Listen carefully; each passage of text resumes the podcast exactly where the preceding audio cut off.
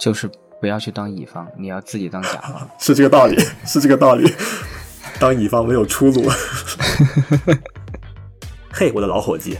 能不能给我也弄一点这个活疫苗呀？非常巧的是，芝麻掉进针眼里了。She see me fall into needle eyes。我重新致敬啊！当时的 当时的猴子人均面积比较大，不，猴均面积比较大，现在稍微小一点是吗？可能住的比人还好一点。如果听众朋友里面有高中生或者初中生，可以好好记住这些东西，感觉这个很适合拿来在作文里面写。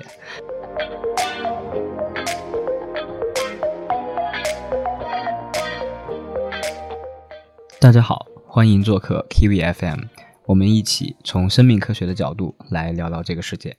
我是蝌蚪，我是奶树啊，非常不容易啊！我们今天这个播客都大半年过去了，才更新到第四期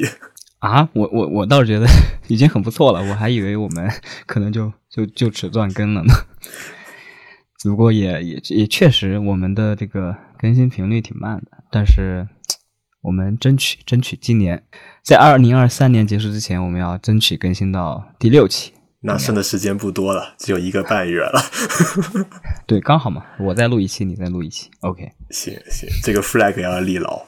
当然，这里面的原因其实也非常多啦。就一方面，包括我们的选题其实也一直没有定下来，然后我们的运营方式也在摸索。因为以前我们都是做图文内容比较多，然后播客内容其实做的比较少。当然，更主要还有我们个人的一些拖延症的一些因素在里面。对，但但我们毕竟是为爱发电嘛，我们也没有什么，说实话也没有什么盈利的模式了，也没有什么反馈什么的，我们纯粹是自己的兴趣在输出了。只不过拖延确实是个大问题。反正如果有人问，就是我们实验室太忙了，实验做的太多了，没时间录播客。哎，确实。但不过就是这个。我们做各自读博做实验的这个过程中，也给了我们很多这种选题的思路。比如上一期蝌蚪讲的这个基因编辑，就主要还是来自于他自己日常实验中最熟悉的一些技术。所以我在思考我我这边的选题的话，其实也是从我的个人兴趣出发。就我个人其实会对一些历史方面东西感兴趣，所以想试一下能不能做点科学史这方面的一些内容，然后通过搜集一些资料。去了解一些呃历史上的一些科学故事。毕竟你你已经是我认识的人里面很喜欢看书的人了，而且你也很擅长讲故事了。还 好还好。所以说，就相比于蝌蚪之前的那个基因编辑系列，我们就开一个新的系列，叫中华生科史。我们就打算从中国的生命科学史出发，来跟大家唠一唠最近这百年来的这个生命科学历史的一个故事。但实际上，如果提到中国的生命科学家，大家可能熟悉的会也不是很多，比如做杂交水稻的袁隆平先生，还有这个一五年拿的诺奖提取出青蒿素的屠呦呦先生。那如果说你要一下子提出第三个，估计是有难度的。对，就甚至甚至像我们这种学生物的，让我想那个年代的科学家，我可能都都不一定能说的比较多。可能别的领域的一些像物理学家呀，像一些化学家，可能听的也还比较多一点。是的。然后最近几年的，可能像什么饶毅啊、四义公，可能大家相对来说听得多一点吧。对对，如果有机会，我们其实如果讲到更接近现在的这个历史的话，我们也可以讲讲饶毅先生跟施义公先生的故事。但所以说，就回到我们今天第一期这个系列讲什么东西也比较纠结。不过点进来的听友应该也能看到标题了，就是我们第一期就讲大家相对可能比较熟悉的这个糖丸爷爷顾方舟。就说到糖丸，就蝌蚪不知道有没有记得小时候有没有吃过这种疫苗？但其实我自己个人是没太大印象的。我是后来通过各个方向的一些信息，我才知道有这个东西，印象不是很深刻。那我可不一样，我我太记得了，因为我。我我就记得小时候吃的一个糖，然后觉得贼好吃，就是那个老师发给你的，然后他一袋里面只给你一颗，然后我吃完了，我觉得特别好吃，然后我还想找他再要一颗，但他就不愿意给我了。我记得我当时还挺生气的，但我现在可能想不起来什么味道，反正就是很甜很甜的那种。这可能也是这个糖丸这种疫苗的这个模式的一个缺点啊，就是如果小孩子爱吃甜的话，可能。他得控制好，不能他吃太多。当然也要照顾，就是有些像我这样了解不算特别多的听友啊，就糖丸其实还是一个比较古早的东西啊，已经可以算是，就可能零零后的我我不知道，可能都知道不多，主要还是九零后再往前倒的这些朋友们可能会印象比较深刻，就是一个小小的白色的一个糖丸，过去每家每户的小朋友都要去疫疫苗站打疫苗嘛，那打完疫苗之后呢，那个。疫苗站的护士就可能就会给你一颗糖丸，给你个糖吃。但所以说那种体验，就是你打完针之后还能吃到一颗甜的东西，应该是印象会比较深刻的。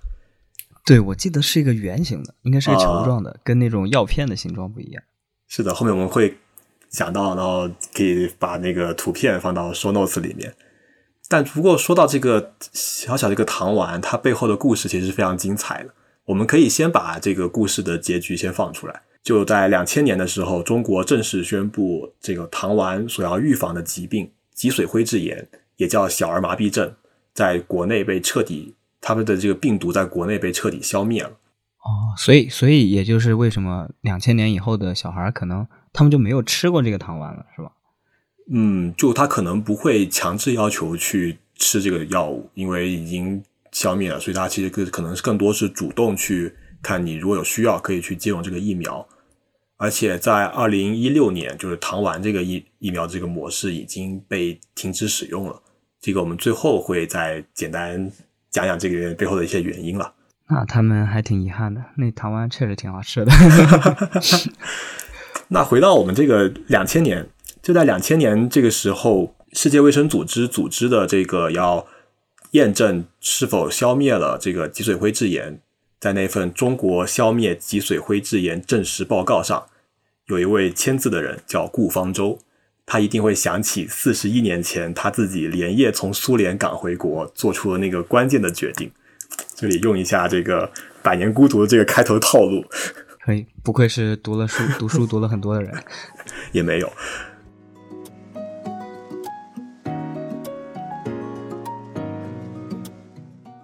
就不过这个故事还是从头讲起吧。先到一九二六年六月十六日，顾方舟在上海出生，在家里他排行老二，所以是不是叫顾老二？感觉那个年代起名字就是这个逻辑吧。他自己没有提到过有这样的一个叫法，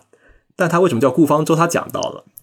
开始我还以为方舟是不是跟那个诺亚方舟有什么关系，但他说到底是因为他哥哥叫顾方桥，所以家里觉得桥底下应该有一个船。所以他起名叫顾方舟，哦，所以所以方舟不是一个词，方是因为他们他孩他这一个辈这一辈的孩子都有一个对对对，家里的这个一个辈分的排名。然后他的父亲顾有光当时是在在海关底下工作，那也算是你可以理解为算在外企了，所以他家里的应该 家境还是比较好，比较殷实一些，钱又多又不用加班是吧？但是吧，这天有不测风云，在海关呢，你除了看管这种进出口的货物，难免就会接触到一些国外的一些人，所以难免你就会染上一些传染病。那很不幸，顾有光在海关就染上了一个寄生虫感染的黑热病，加上当时的这个医疗条件也不是很好，所以顾方舟的父亲很早就离世了。那一年顾方舟才四岁，所以他后来对这个回忆起父亲是没什么印象的。那他的生活可能就会有很大的一个落差，童年可能就不如刚出生的时候那么幸运。嗯，确实是家里的这个顶梁柱没了，那加上他们家其实除了他之外，总共是有四个小孩。啊，对，那个时候的小孩一般都特别多。是的，是的，所以他的母亲压力都特别大。他母亲叫周瑶琴，那他一个人要养活这么多的孩子的话，但他自己又没有什么挣钱的这些技术、一些手段。所以说，他就先把他家孩子先带回到他的宁波老家，让顾方舟的外婆先带着，然后他自己呢就带上这个顾有光，因为是意外去世，所以有会有一个保险金的赔偿。他拿这个笔保险金去杭州去考了一个助产护士的一个执照。有了这样一项技能之后呢，再回到家带四个孩子去谋寻生路。哇，感觉他的母亲真的是很坚韧、很伟大呀！确实是这么多事儿，很不容易。那他谋求生路，就是在一九三五年的时候，他们就举家搬到了天津。那母亲周瑶琴呢，就靠着这个驻场护士的这样的一个执照的一个身份，开始挣钱养家。但是在天津其实也是人生地不熟嘛，所以其实非常不容易。但因为他们是宁波人，所以周瑶琴就基本上就是靠着宁波老乡的帮忙，然后努力的干活，努力的助产来拉扯着四个小孩长大。那所谓说这个靠老乡帮忙，就是说到底是一种四处求人了，就可能他今天去问一问哪家要生小孩啦，明天又去问一问哪边的这个妇产大夫他缺不缺人手啊，所以其实很不容易。听起来确实很难呀，他们的生活。那这个时候这些小孩在干什么呢？就因为他母亲的照顾也比较好，所以其实顾方舟小时候并没有回忆到有什么就是生活过得非常非常不好的那种境况，只是会觉得后来回忆，他会觉得他母亲其实当时非常的辛苦，也非常不容易。所以这种很幸福的童年背后，就有一个很辛苦的母亲，很伟大的母亲了。是呀，所以从小顾方舟接受母亲的教导就是你要考医学院。你要学医，这听起来和鲁迅想要走的道路是一样的，应该说和鲁迅最开始想要走的道路是一样的。但鲁迅 可能就是换了条思路，觉得学医救不了中国人，所以改去写东西了。嗯，是这个道理，但其实他的本质上可能跟鲁迅的想法不太一样，因为周瑶琴的意思是，你要学医，当了医生之后，你才能让别人来求你治病。而不是说像我这样当一个助产护士一样，每天去求别人找病去治，就这显然就是因为周瑶琴自己的一些艰苦经历带来的一些想法，所以反复的就要求顾方舟要从小要有自立自强的这样的一些精神，就是不要去当乙方，你要自己当甲方，是这个道理，是这个道理，当乙方没有出路。不过，历史总是要给那个时代的人一些挑战。一九三五年，他们搬到天津，而到一九三七年，七七事变爆发，抗日战争全面开始。这是特殊年代了，那也是我们难以想象的艰难和挑战了。不过，好在抗日战争对他的读书的影响不算特别大，在整个这个抗战的阶段，他也顺利的完成了他的初中、高中的一个学业。但年轻的顾方舟当时就会看到。在日战区有很多中国人会受到日本军人的一些压迫，所以他怀抱着一腔当时国人都特有的这种爱国热血，加上刚刚前面讲的母亲的一些叮嘱，他顺利的考上了北京大学医学院。哇，厉害呀！这个是我们俩都没做到的事儿。虽然怀抱着爱国热情，但他当时也没有特别好的这种抗日的方法了，只能说默默的抵制。比如他自己就提到在。北大里面当时有日本教授会开这个生理学的课程，但他就不愿意听，也不想学日文，甚至会非常痛恨。还真是个热血青年，就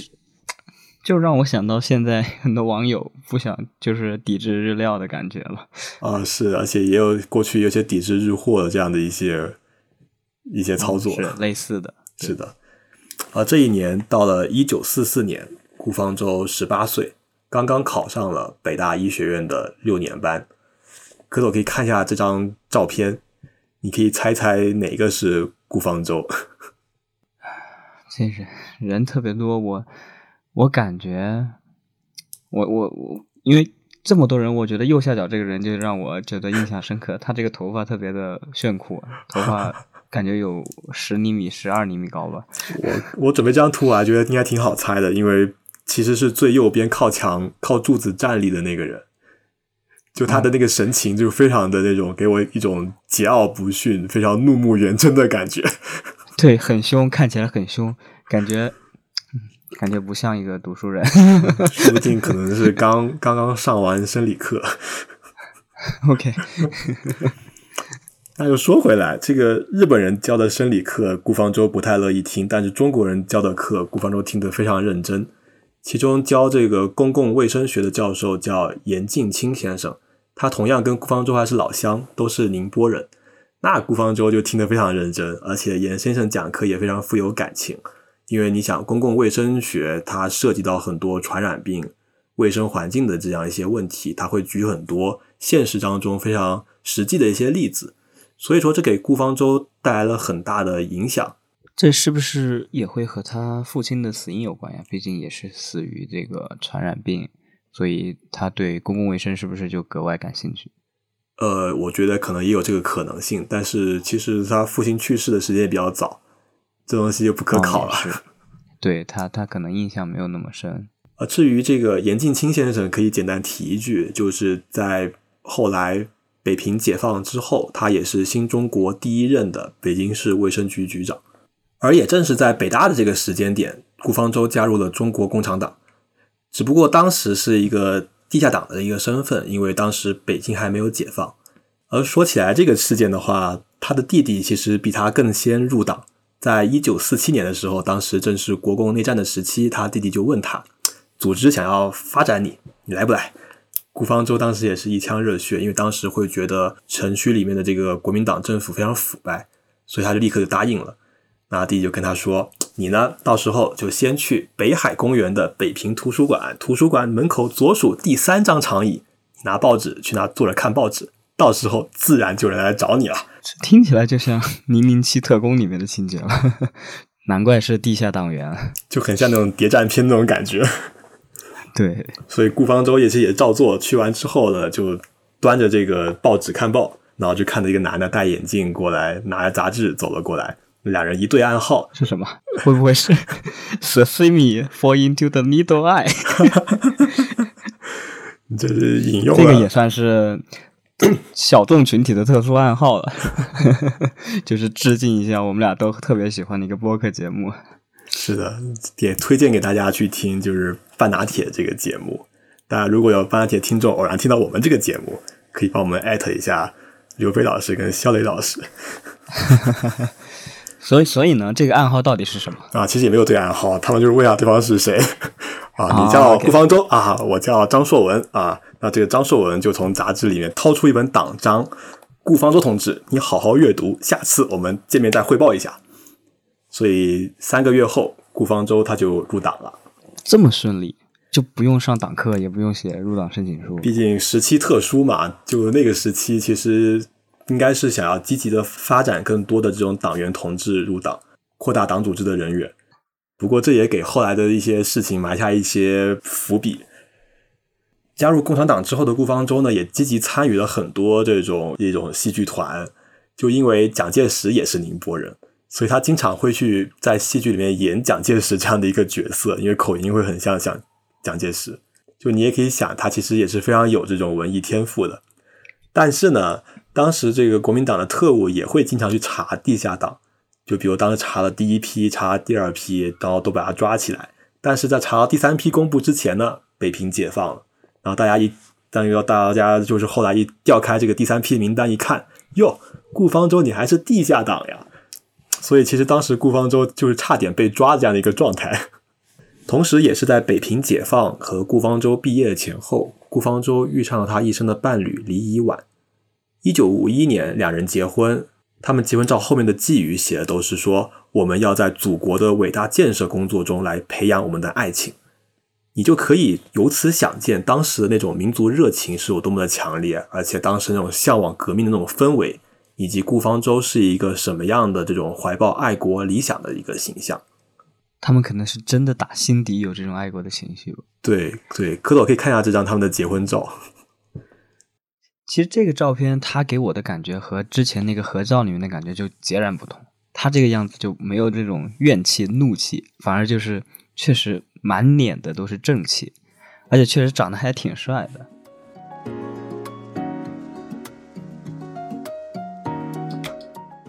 那一九五零年，经过了六年的学习，顾方舟在北大毕业之后，他被分配到了大连卫生研究所工作。当然，他最开始也不是做我们开头开头讲的这个脊髓灰质炎，他的研究是噬菌体，也是病毒了。所谓噬菌体，简单来说就是尝试利用这样一种病毒，它可以去研究一些细菌的分类，同时噬菌体本身它也能去分解细菌，所以它能起到一点杀死病菌的这样的一个效果。对，就是因为噬菌体其实就是专门针对细菌的病毒。它跟平常大家想象中的病毒不一样，因为那些病毒可能感染人类啊，感染其他动物，但噬菌体不会，噬菌体只会感染细菌。是的，所以他们就能拿不同的噬菌体来看看不同细菌，它们受到感染之后的症状呀，或者说情况是不一样的，然后就可以根据这个来研究细菌的分类。而且在那个年代，噬菌体的研究是很前沿的领域了，因为噬菌体的结构比较简单嘛。然后我正在准备的另一期播客的主角，其实在那个年代也在做噬菌体的研究。具体是谁呢？我就先不说了，等 大家听到我们下一期播客的时候，应该就能知道了。卖个关子。所以，为什么当时在国内能做到这么先进的一个研究？那这离不开当时新中国对苏联专家的一个依赖。就正所谓啊，向苏联老大哥学习嘛。所以当时苏联派了非常多的一些专家来中国进行一些支持。所以当时顾方舟跟着的也是一位苏联科学家，叫格罗别兹，是一位苏联老太太。但是呢，当时顾方舟在大学并没有学过俄语。那他想要跟上这个苏联科学家的这些脚步，他就就得这个苏联老太太学学中文了。你不能要求人家老太太学中文呀。所以顾方舟当时是先搞了一本俄英大词典，他想凭借着自己的一点英文基础来尝试先翻译一下这位苏联老太太的这个著作，来学习一些俄文。但是没有，所以说是没有俄中大词典，只有俄英大词典。可能当时还没有弄到，那确实是一个很难的过程呀。他得先是的，本来英语就不好，还得用自己蹩脚的英语去学这个俄语。是的，是的，就他得过两重的这个翻译的一个过程。但是好景不长，他到大连没两年，就第二年战争又开始了。这次是抗美援朝战争。那所以怀抱一腔热血的顾方舟踏上了战场了吗？他能上战场干啥？研究生化武器啊？那倒没有，他做噬菌体嘛。那当时他做噬菌体的一个方向就是说，能不能把跟痢疾相关的有细菌给杀死？那所谓痢疾，其实简单来讲就是一个拉肚子。所以说，他其实是要带着他那个噬菌体去前线试一下，这个能不能去治疗拉肚子的疾病。但结果刚到前线没几天，研究所一个电话就 call 过来了，要他立刻赶回去。那顾方舟都懵了。我这才刚到这个前线，怎么又要回去了？难道是家里出事情了吗？还是我犯什么错误了？那他连夜赶回大连，才发现哦，原来我是要被派去苏联学习了。可能他更适合去交流学习，学习一些先进的经验，而不是去战场上面做这种很危险的事情了。那是，那确实是，毕竟也是人才，而且当时可能也有一定的这种跟苏联科学家交流的基础。所以他这首俄语已经学好了，呃，其实应该也没有完全学好，只是有了一个比较基础的基础。OK，那这个时候刚好就是一九五一年八月十三日，中国教育部决定派遣三百七十五名留学生赴苏联学习，学习苏联的先进经验。那么顾方舟也在其中之一。那么这一年，顾方舟二十五岁了。哦，那很年轻呀，才二十五岁，非常年轻，也算是公派留学了。应该是也是拿着 CSC 的奖学金了，对，就是拿的也是国家的公款去留学。当时其实就条件有也有限，所以大家都是通过这种方式才有留学的这个机会的。也正是因为如此，所以拿着这样的一个可以理解为纳税人的钱，他去留学，他会带有这样的一种责任感，一定要好好学到好的知识，然后带回来建设祖国。那所以出发前，大家就商量好。说啊，这个人你去学一下动物，这个人你去学生化。那顾方舟因为他最开始研究的是噬菌体嘛，那是病毒，所以他就被安排去学的是病毒学。但结果一去那边呢，两眼一摸黑，啥也不知道。本来跟着那个老苏联老太太抱着词典，他可以试着啃一下，做点交流。但到了当地，你就会发现到处都是俄文。那大家也知道，俄文那个单词跟英文完全不一样，那他看也看不懂，听也听不懂，说也不会说。所以大家这个三百多个人第一次第一年去苏联，基本上就是在学俄语。我觉得听起来很合理。我很多朋友去欧洲留学也是啊，是的，前一年基本上都在学语言。我们前段时间去德国也发现了，超市里面所有东西都是德语，没有一点点英语，就是也看起来也挺挺费劲儿的。这个基本上一种非英语国家，其实你去了都会比较吃力。所以当时大家都学的非常吃力，那但是没办法，你要未来要回去建设祖国嘛，所以大家就只能埋头苦读。那么顾方舟当时回忆，有一个同同行的大哥在学一个单词叫土豆，那个土豆的读法叫这个 c u t t l f i e l 我也不知道读准不准啊，大家如果听友会俄语的可以纠正一下。那这个大哥就天天一个劲在这个宿舍里面念，c o t e r f i e l d c o t e r f i e l d c o t e r f i e l d 那搞得当时苏联学生从旁边路过都想，这中国人怎么这么饿呀？天天在屋里喊土豆。那他不了解中国人，那中国人得天天喊大米啊。但不过好歹顾方舟当时也是抱着词典啃过的，其实学的比较快。甚至有一次，就是刚到过去没多久，半年多，学校组织要纪念这个中华人民共和国成立两周年，一九五一年嘛，缺一个主持人，觉得主持人最好要有个中国人，那比较合适。那刚到没多久，这个顾方舟就临危上阵，大家一说你去当主持吧，顾方舟行，那我就来当。那你这个放在今天，这妥妥就是个艺人。那他主持是说中文吗？还是说说俄语？俄语。说俄语挺厉害的，就非常的厉害，他语言学的非常快。哦，如果是那大哥去主持，估计就只能一直念土豆了。当然，不过还是说他自己做的研究了。刚开始他做的也不是脊髓灰质炎病毒，而是跟着当时苏联的病毒研究所所长丘马科夫做这个乙型脑炎病毒。当然，这个丘马科夫先生也非常厉害。早在一九四零年的时候，他就在西伯利亚考察当地的脑炎病毒的情况，甚至也因此意外感染上了脑炎，导致他听力的永久丧失以及右臂瘫痪，也是为科研做了一定牺牲了。这个丘马是的，很不容易。但即使这样，他也后来成为了苏联的科学院院士，也在后来从脑炎病毒的研究转向了脊髓灰质炎病毒的研究。那这在后面的这个顾方舟疫苗这个故事里面发挥了非常重要的作用。这里我们埋一个伏笔，就说明丘马科夫先生后面还会再出现。那说回到刚开始读研的顾方舟，他虽然做病毒其实不算特别了解，但是四年的这个读研经历让他发现，研究什么其实不是很重要，更重要的是研究的过程和科学素养的培养。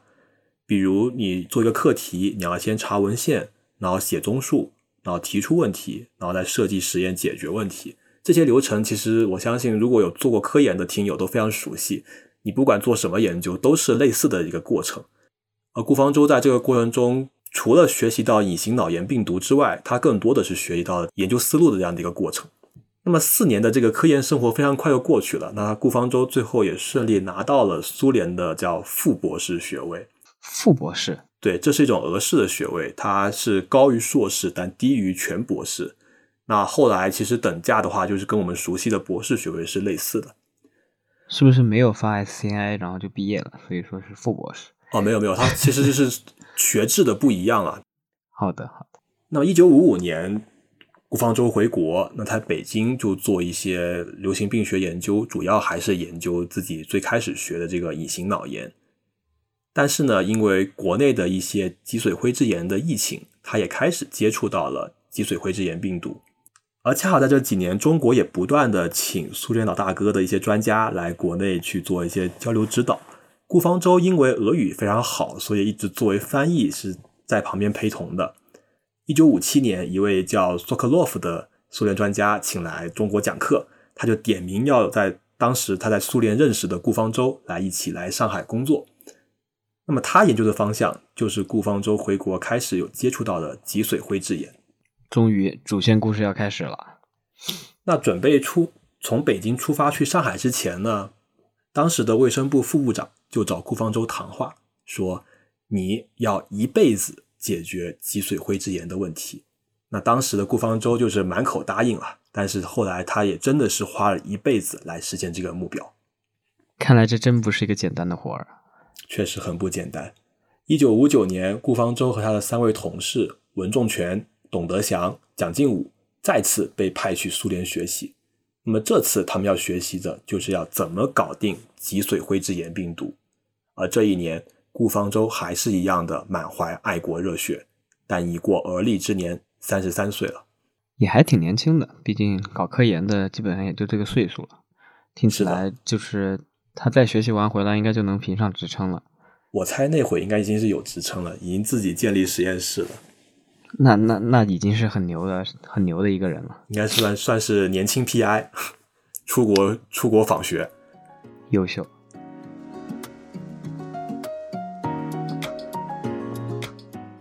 过，既然我们反复提到了这个脊髓灰质炎，刚也讲它就是小儿麻痹症，但其实也就有必要简单科普一下后这样后面的故事可能听友们才更好去理解。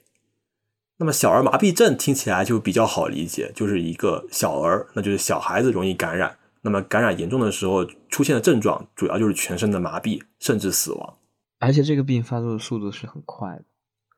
对，当然这个疾病其实本身的这个感染后的发病率不算特别高，在感染了脊髓灰质炎病毒的人里面，大约只有千分之一的人会出现刚刚讲的这种全身麻痹的症状。可是问题是它的传播力度非常广。它的传播方式呢是通过粪口传播，也就是说，它会从口腔进入，到达我们身体的肠道，再从肠道的黏膜细胞去入侵，大量繁殖，呃，进而可以通过肠道来进入血液，之后呢，也可以从粪便排出去传播给下一个人。也就是说，它基本就存在粪粪便里面。那这个粪口传播听起来也挺微妙，你得仔细给大家讲讲。对对对，就虽然说要粪口传播，也主要通过粪便，但不是说我不去吃粪便那就没问题了，这完全不是。基本上你只要稍微卫生条件差一点，那么小朋友在外面玩的时候不小心沾到一些泥土啊，沾到一些呃周围的环境，那玩完之后吃手指，那它就有这样一个感染的一个风险。而且这个病毒主要就是攻击免疫力比较低的小朋友，所以也叫小儿麻痹症嘛。哦，对，就是让我想起了，其实，在粪便里面会有很高的浓度的大肠杆菌，然后，其实，在环境中也有很多大肠杆菌，或者说，在大家的卫生间里面，就会因为冲马桶或者说一些冲水的过程，有些大肠杆菌会到空气里面，对，会建起来，粪粪口传播中的一环嘛。是的。那么刚刚也讲，它会通过这个肠道进入血液，那么进入血液之后，这个病毒就有可能会入侵神经，它比如说。如果它入侵到我们控制身体的这个脊髓，它就会导致肌肉麻痹、萎缩、虚弱无力、全全身瘫痪。而这整个过程的发生大概只要两到三天的时间。也正是因为这个很严重、很严重，所以预防就肯定要比治疗其实更加重要了。尤其是在公共医学的角度来讲的话，对，也更也也更有效。因为如果你病发这么快，而且一过潜伏期并发，往往就难以治疗了。而且更要命的就是这个病毒，它基本上是在人类特异感染的病毒，那么其他动物也基本上都不感染。所以说，如果要去研究这个病毒，也会带来一些动物实验的一些问题。哦，也就是说没办法用一些动物来感染这些病毒去做研究了。对对，比我们熟悉的这个小白鼠，它就无法去感染这个病毒。我印象中好像天花病毒是不是也是有类似的特点？是的，主要感染人类。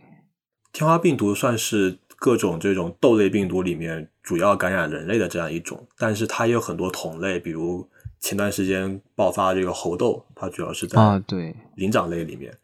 还有天花病毒的疫苗叫牛痘，它主要就在牛里面感染的，那也可以借助这种病毒来去设计疫苗，也有这样的一些先例。哦，就是主要是针对这些。同一类病毒的一些类似的一个蛋白结构，然后根据它设计一些疫苗，然后可能就可以针对这一大类的病毒都起到效果。是的。那当时的这个新中国成立时，这个脊髓灰质炎它是怎样的一个流行病学状况呢？基本上每年的流行病发病率是在十万分之二三到二三十不等，就结合疫情的强弱。那结合刚刚前面讲的，这个病毒感染之后的发病率是千分之一，那么当时的检测技术，你也不可能说这个病没发病，它能检测出来。毕竟那个时候核酸检测还没有普及。那是，核酸检测这个技术都不一定有，是吧？而且大概其实你这样算下来，就是一百个人里面有一两个人感染的病毒，所以它感染率非常高。而且大家也知道。就对于一个家庭来说，这些数字其实没有意义。如果被感染得病，那就是百分之百的事情。是，毕竟每个小孩都是他们父母的心肝宝贝啊。是的，是的。所以我们可以举两个当时的例子，你就知道当时这个疫情有多么的严重。一九五五年的时候，江苏南通就发生过一次脊髓灰质炎的疫情，大约有两千个小孩在内的短时间内同时生病。后来在广西南宁也有一次疫情。导致即使在七八月的那个大热天，每家每户都要把自己的门窗给紧闭上，就生怕小孩出去回来第二天就瘫下了。就感觉就这个感觉听起来就有点像二零年初那会儿，每个城市的大街上门可罗雀，无人上街那种意思。是，确还 确实还有一点当时新冠封城的感觉啊。嗯，而且这个病不只是国内啊，国外的患病率也不低。就比如我们比较熟悉的，在二战时期的美国总统罗斯福，他当时也是在三十九岁的时候意外感染了这个脊髓灰质炎病毒，成为了一个小儿麻痹症患者。也正因如此，他其实在他当总统的时候，也是极力的去推广小儿麻痹症，也就脊髓灰质炎的这样的一个治疗以及疫苗的研发。所以成年人也是可能感染上这个脊髓灰质炎病毒的。是的，只是概率会相对于儿童低很多，小概率。而且在五十年代，美国也爆发过好几次这个脊髓灰质炎的疫情，比如一九五二年就出现了五万八千例病例，其中有三千多人是死亡，超过两万人瘫痪。哇，就这个病情的影响还真是挺严重的。超过两两万个人瘫痪，这个对医疗系统的压力也很大，压力很大，而且对一个人的一整个一辈子影响也非常严重。是，所以恰恰也是在这个时间点前后，在美国政府非常重视，然后媒体也非常宣传这个病情，同时生物企业商业在发力，所以美国基本上从政府到市场到个人都开始非常下功夫去加大投入。来做这个脊髓灰质炎的疫苗，而这个过程中有两个方向就在这个疫苗的研究中发展起来。一个思路就是说我把这个病毒要完全杀死，那么被杀死的病毒就会剩下一个蛋白质的壳，那么这个蛋白质的壳它就可以激活我们身体的免疫系统，来达到这个疫苗的效果。因为病毒被杀死了，所以一般叫灭活疫苗，按当时中国国内的叫法也叫死疫苗。那好处非常明显，因为病毒被杀死了，所以安全性会比较高。但是呢，也因为病毒被灭活了，是个死病毒，所以它并没有增殖的能力。那你如果要达到免疫系统的一个完全免疫的效果，你就要要求要打三到四针。那么它就对病毒培养的要求会更高，那也就是它的价格会更贵。也就是说，其实对产量上也有要求，毕竟每个小孩打三到四针的话，总体的针剂的数量要求也很高。是的，而且灭活了以后的话，因为它毕竟没有像你说的没有繁殖能力了，然后它在体内的存活的时间比较短，所以说一针可能不一定能够达到要求的那个免疫的能力。对，所以一般就是可能打一针之后，隔几天再打第二针，然后再隔几周再打第三针、打第四针，这样子才能达到这个免疫的效果。要不然它其实还是免疫力是不够的。嗯，那另一个方向呢？而另一个方向叫减毒疫苗，那么顾名思义，它就是通过诱导病毒产生突变，让它不会形成危害。那么刚刚也讲了，这个病毒其实它的感染之后的发病率大概是千分之一，所以如果说能让这千分之一的人不会出现病症，它其实也是可行的，而且性价比会更高。这是因为那个病毒还活着，所以只要注射少量的这样的一个病毒，它就可以通过自我复制。然后来达到一个能形成免疫的这样的一个病毒量。那么，因为它病毒还活着，所以当时的一个叫法叫活疫苗。死疫苗和活疫苗，这个简这个叫法还挺简单的。而且，因为你病毒要求的少嘛，那所以说你做这个疫苗的时候成本它就降低了，它就没不需要培养特别多的病毒。但相对的，它其实会有一定的安全隐患。因为我们知道，生物它不像说你写代码或者做机器，它是固定不变的。生物是会反复的突变，发生基因突变，发生变化的。那你病毒你减毒了，它也可以突变或者基因重组变回有毒的。这就是当时叫一个所谓的反祖现象。他们担心这个活疫苗你吃进去之后，如果长期突变，它可能会变回有毒的样子，那怎么办？所以说，这也是当时这个活疫苗并没有更快的推广的一个原因之一。确实，我们现在想想，感觉听起来也是有很大的安全隐患的。毕竟最近几年，即便是在推广 mRNA 疫苗这种核酸疫苗的过程中，都会有很多人去考虑这个 m r 疫苗可能带来的一些安全隐患。那像这种减毒的疫苗，它不仅仅有核酸，它还有蛋白质，有一整个病毒的东西，所以感觉。这个疫苗的生产工艺应该要更复杂，然后要求应该也会更高吧？对，它它因为培养的病毒量比较少，所以如果我能拿到一个比较好的一个病毒毒株，那我剩下的工作就是养病毒，然后把它做成疫苗。技术上来讲，关键其实还是说怎么去做出来这样一个病毒。嗯，怎么养病毒是吧？对对对，所以这两个方向在当时在美国都有一个研究产生。一九五二年的时候，美国乔纳斯·索尔克他率先就开发出了有效的死疫苗。那么，经过四十四万名的儿童的一个临床实验，确定它的效果非常好，所以在一九五五年的时候，在全美也全面推广接种，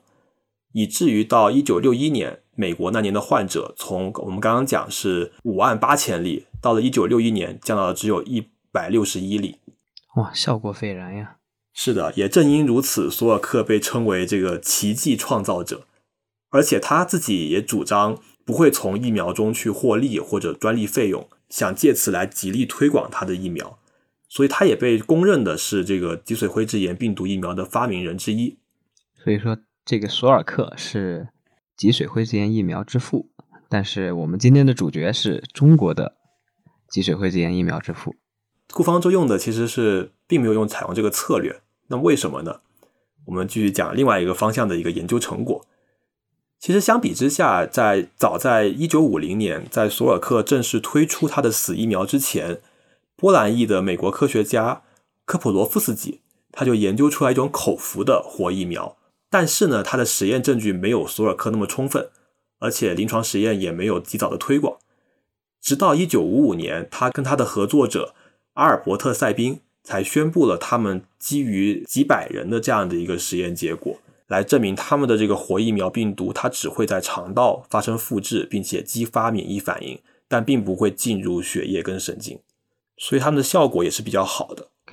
所以，即便效果很好，即便这个技术路径比较不错，但是也还跟你的科研、临床资源有关。你有足够的临床资源，你才能够率先的推出这样的疫苗产品出来。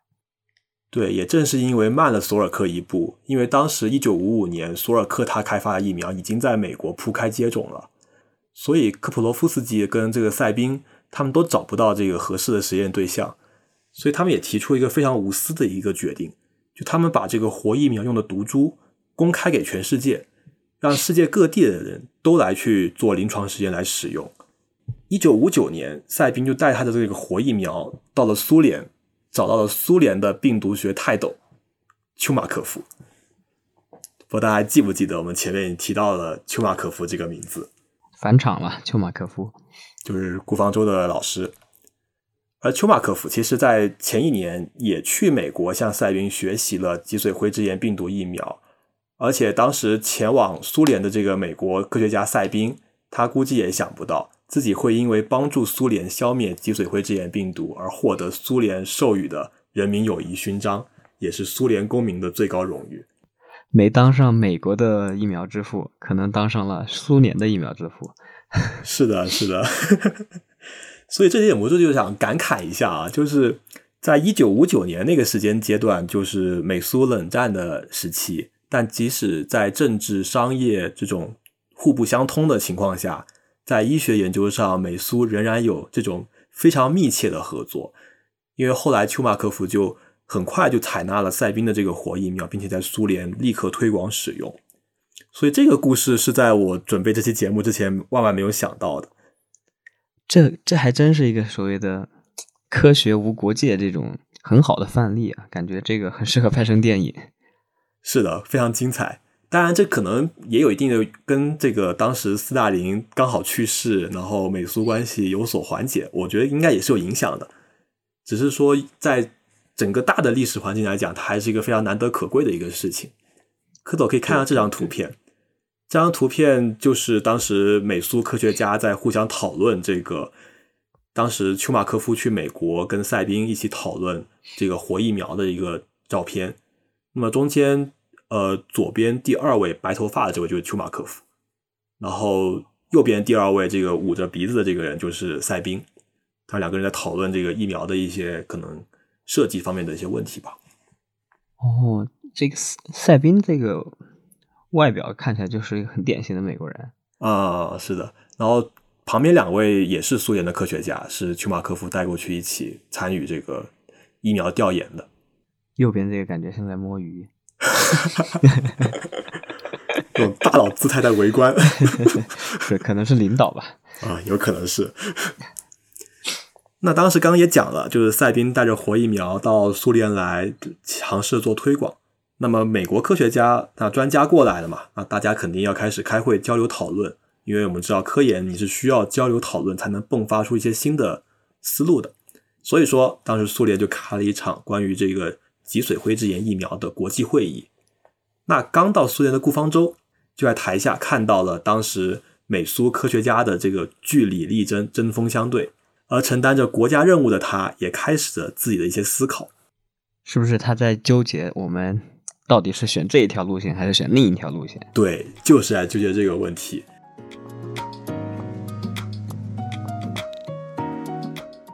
但当时的顾方舟国家给的任务是说来苏联学习死疫苗的制备，其实目标非常明确，就是要做死疫苗。但是呢，他在那次的这个美苏科学家的报告里面，就学到了什么是活疫苗。并且跟刚刚我们讲那样，捋清了活疫苗跟死疫苗的这个优缺点，这也是当时科研人员在争论的一个点。就活疫苗，它虽然性价比更高，但是它到底是不是安全的？对，这但这个问题，我觉得应该是很难争论出一个完整的，就是很明晰的结论的吧？是的，是的，因为你一个疫苗投入使用，你需要经过大量的临床实验。所以当时的临床实验也刚也讲，因为这个活疫苗的临床实验一直没办法大规模的开展，所以说这个问题当时大家都都没有答案。所以当时在苏联的这个专家也没办法给顾方舟一个好的答案。但是呢，顾方舟自己心里已经有了一个答案，那就是活疫苗。为什么呢？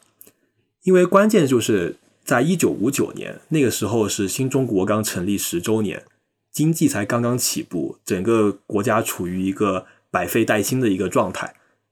你不可能用成本非常高昂的这种死疫苗来做防疫，因为按顾方舟的说法，你死疫苗打一针那就是几十块钱，当时的几十块钱，而你一个人要打三到四针，全国的新生儿大概是千万人的这样的一个级别，那这个成本就是一个天价的一个成本。哇，这么贵？对，而且再加上当时的技术人员非常有限，你打死疫苗呢，你是要打注射的嘛？你要打针，但你说城市里还可以，但你如果到了广大的农村里面，尤其是这种山区里面，那你技术人员非常有限，你不可能很快的就训练出来很多的技术人员。而相对来讲，活疫苗它是一个成本较低，同时它是一个口服疫苗，所以说它的一个技术难度就更低，推广的难度也会更低。哦，这可能就是公共卫生中很重要的一环了，就是不。单一的要考虑这个技术本身，而是要考虑环境呀，以及当初的技术背景等等各方面的因素，然后才去做决定。是的，就是用一句政治课的套话，就是要符合国家基本国情。对，可能这就是当时中国特色的这个疫苗注册的一个方针了吧？是的，所以当时顾方舟立刻就写信给卫生部。说啊，这苏联这不仅有死疫苗，还有叫活疫苗的东西。这个东西怎么好啊？怎么性价比高？怎么口服方便？我建议就要接种活疫苗。于是就开展疫苗接种了吗？那卫生部的回复是：你两个都一起再调查看看，还是得比较一下，写写综述。不过卫生部其实他自己也不太了解这个情况，因为大家其实病毒学的这个知识还是有限。所以他第一反应是先打电话给苏联的卫生部，老大哥，你那有什么政策？你们是打算采用什么疫苗呀？但是苏联专家说，我现在也不太清楚，你去问顾方舟吧。所以你就可以想见，当时顾方舟不只是去苏联学习，他在国内已经算是一个在病毒学领域比较呃有话语权的这样一个专家了。好嘛，问了一圈问回来了，那还不如开始就听他的。嗯。然后刚好这个时候，顾方舟的老师丘马科夫也拿到了赛宾给他这个活疫苗样本，正准备开展这个临床实验，所以顾方舟就找他自己之前的这个苏联的研究生同学，嘿，我的老伙计，能不能给我也弄一点这个活疫苗呀？听起来怎么这么怪？就为什么那么鬼鬼祟祟呢？这其实也有一定政治背景啊，因为那会儿的中苏关系开始紧张了，就这种政治的背景永远都是在牵动着科学的发展。不过话又说回来，就是赛宾带到苏联这个疫苗本身就是在全世界公开了，只是说顾方舟当时从他苏联的导师那边拿这个疫苗会方便一点，所以其实是都是一些正规途径，并没有说那么鬼鬼祟祟，可能也刚刚那个话还是有点点演绎的成分在里面。而且丘马科夫他也是非常支持赛宾的这个活疫苗，所以顾方舟的获取也是名正言顺。但是这个疫苗呢，它要低温保存。那怎么带回去就是一个问题。那么刚刚好，这个时候中国的卫生部部长正在苏联做访问，那么顾方舟就立刻联系，就联系这个部长。部长一听，那立刻就给顾方舟订机票，让他连夜回国送，把这个活疫苗送回国家，然后再继续再回来回苏联继续学习。听起来这个时这个时候这个海关查的是不是不太严？那可能是，可能对这种生物样本的这个。管理没有那么严格，因为感觉这个事情可能是要很严肃，提前要写很多的那种文件去申请才能够做到的。如果放在现在的话，啊，那是。但是过去那个年代，你要拿到什么东西，其实抓紧带回国，参与国家建设，其实会更加重要。对，让我想到了，也是我们刚刚提到的那个播客节目《半打铁》，他们讲芯片那一期节目里面就说。当时的科学家带了一小瓶芯片的原料，是的，偷偷带回国，然后做研究。其实是一样，他那个还查的更严，他那个因为是从美国带回去。对，那所以顾方舟这个疫苗带回国内，那么那大家也是组织会议要讨论，所以顾方舟就给大家给同行们做一次汇报，什么是死疫苗，什么是活疫苗，把这个情况往这个会议桌上一摆，大家也很纠结。我们都没有经验啊，这也担心这个活疫苗有这个安全隐患。但是呢，反复权衡之后，卫生部还是采纳了顾方舟的建议，使用口服活疫苗来开展脊髓灰质炎病毒的预防。要做这个疫苗呢，本身它还是需要有这个临床实验，所以说活疫苗的生产最开始由顾方舟担任这个预批次的这个疫苗生产组的组长，开始在北京做生产。第一批呢，计划是生产五百万份。主要就是为这个初期的临床实验做准备的，这么多，就这个还是跟刚刚讲的这个脊髓灰质炎的发病率是有关系的。如果一个病的发病率像这种只有十万分之二三的，你如果没有足够大的这个基础样本量，你就没办法去把这个实验组跟对照组去做比较，也看不出它这个效果的显著性。哦，也是，如果按十万分之二或者十万分之三来算的话。五百份疫苗可能也就覆盖了大约一百到一百五十个患者的这样的水平，哦，也确实合理。是的，当然初期的这个生产也还算比较好做，但也有难题。一个就是这个疫苗生产国内也没有经验，所以你要去完善这样的一个规章制度，你需要严格的这种生产标准，才能生产出安全的疫苗。是，按现在可能就要拿这个什么。按现在的标准，就要拿到什么 GMP，或者说这个车间要足够的无尘、无污染，是的，负压的环境才能做生产。其实当时也是类似，只是可能会，我们可以简单点讲讲这个过程，不会涉及到太具体的这样的一些技术细节了。就举个例子来讲吧，就我们刚刚其实也刚也夸过这个索尔克开发这个死疫苗非常安全，但即使如此，在一九五五年，它在生产过程中因为质检出了一些问题。就导致这个疫苗没有完全灭活，就当时打了疫苗的小孩有几百个人，不仅没有预防到脊髓灰质炎，反而因为打了疫苗之后得了脊髓灰质炎。就你可以想见，严格的这个流程把关对疫苗生产是非常重要的。所以顾方舟他们整个团队第一步就是要制定一个生产的标准。对这个生产标准，还有这个产品的质量控制，一定是很重要的。因为我就想起来，我们最最最开始，可能五年前刚开始做 BioKiwi 的时候，第一篇推文，其实就是当时国内的一大批疫苗，因为储存、生产或者说质量控制中的一些问题，然后导致这一批疫苗其实都出现了问题，没有真正的起到效果，在当时还算是一个很大很大的事件。所以说，疫苗的生产和质量控制这些标准，一直都是一个很关键的事情。我记得是那个百百破疫苗，是吧？对，百百破疫苗也是新生儿要接种的一种关键疫苗。是的。而除了这个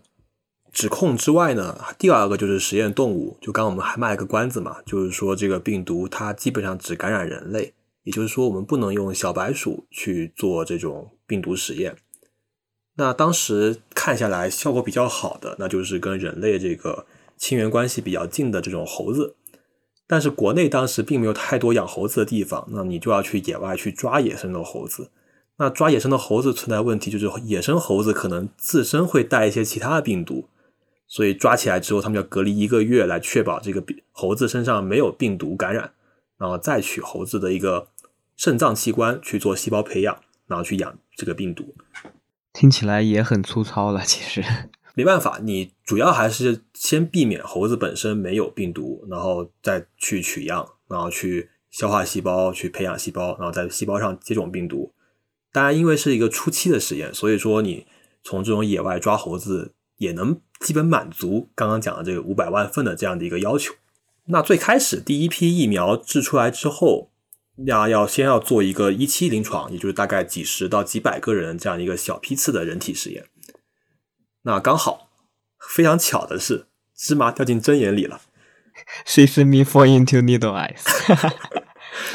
我们重新致敬啊！顾方舟一九六零年，他第一个孩子出生了，所以顾方舟就主动请缨，主动让他的这个小孩来接受第一批的活疫苗测试。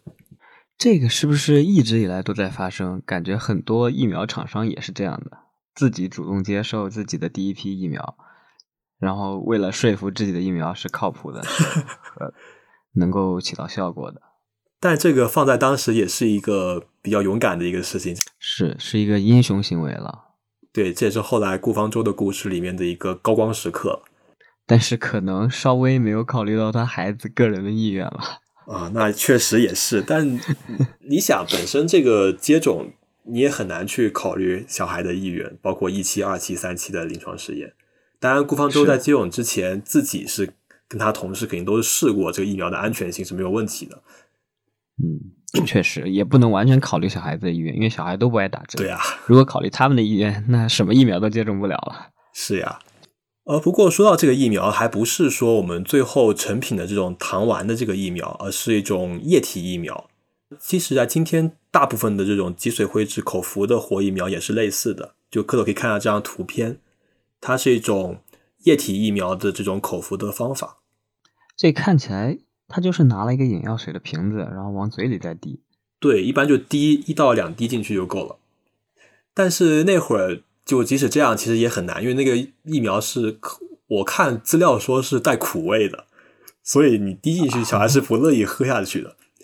所以当时为了骗这个小孩 吃下去，他们还试过，就是把这个疫苗滴在馒头上面，然后让想把馒头吃下去。也是很多奇怪的办法了。对，但其实效果都不是很好，所以后来才会有糖丸的这样的一个形式的出现。是对比馒头，我更喜欢糖丸，虽然都是都是这个糖类，是都是碳水。那说回到这次的实验，其实进展非常顺利，一期、二期大概接种了几百到几千个人，到了三期。在九个城市里面，接近四百多万人都做了这个接种，并且刚刚讲的实验组跟对照组比较，效果非常显著。但是呢，要满足几亿甚至近十亿的中国人每年千万级别的这个新生儿的这个需求，你只有五百万份，那显然是远远不够的。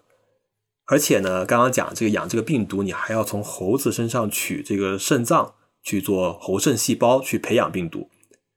而且你做疫苗的检。检验你需要经过动物实验的过程，就是跟那个新冠一样，也是为什么新冠那个猴子会那么贵嘛。所以光抓这个野生的猴子，那其实是远远不够的，那就要养猴子了。那猴子哪里比较多呢？他们的目光投向了云南，到了你的大本营了啊！是的，我刚好也在云南这边读博，做猴子的研究，这就不巧了吗？芝麻掉进针眼里了，又来。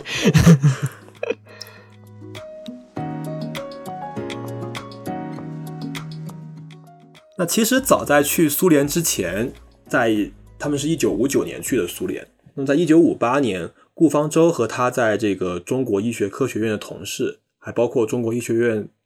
包括中国医学科学院当时的副院长，他们就一起去云南、去昆明去寻找一个能养猴子的地方。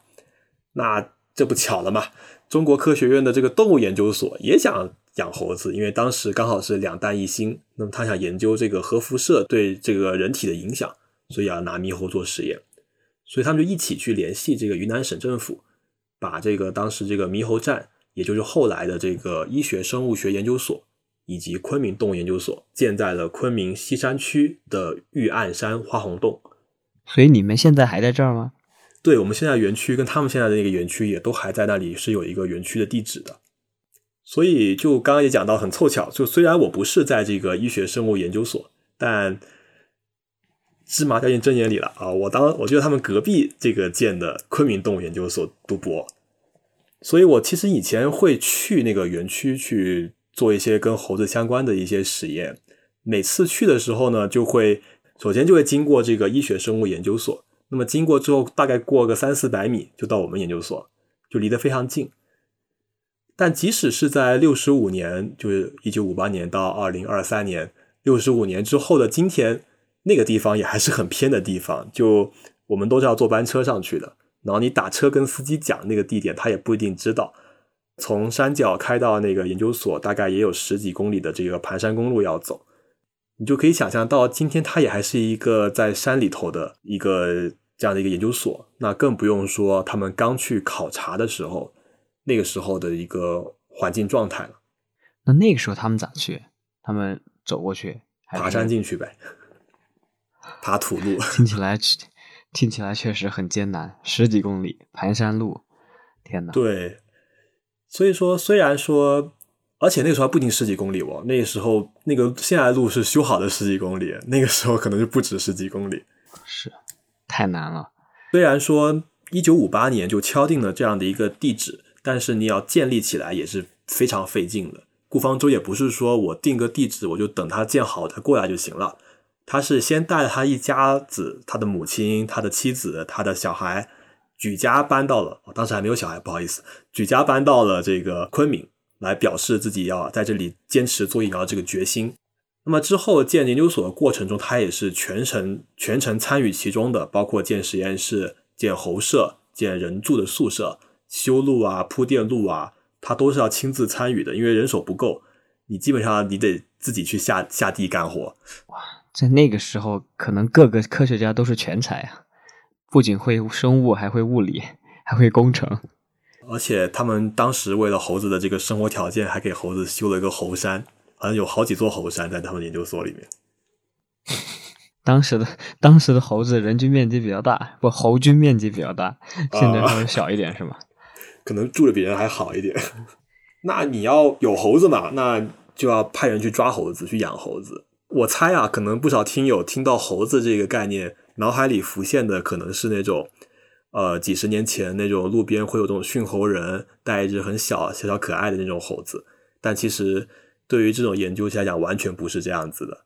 就我们之前刚好有做过类似的一些测量，就这种大的这种猕猴，因为他们是用猕猴去做实验，大的这种中国猕猴，它的公猴，尤其这种猴王级别那种公猴，它可以有三十斤重。大概就是一个几岁小孩的那个体体型，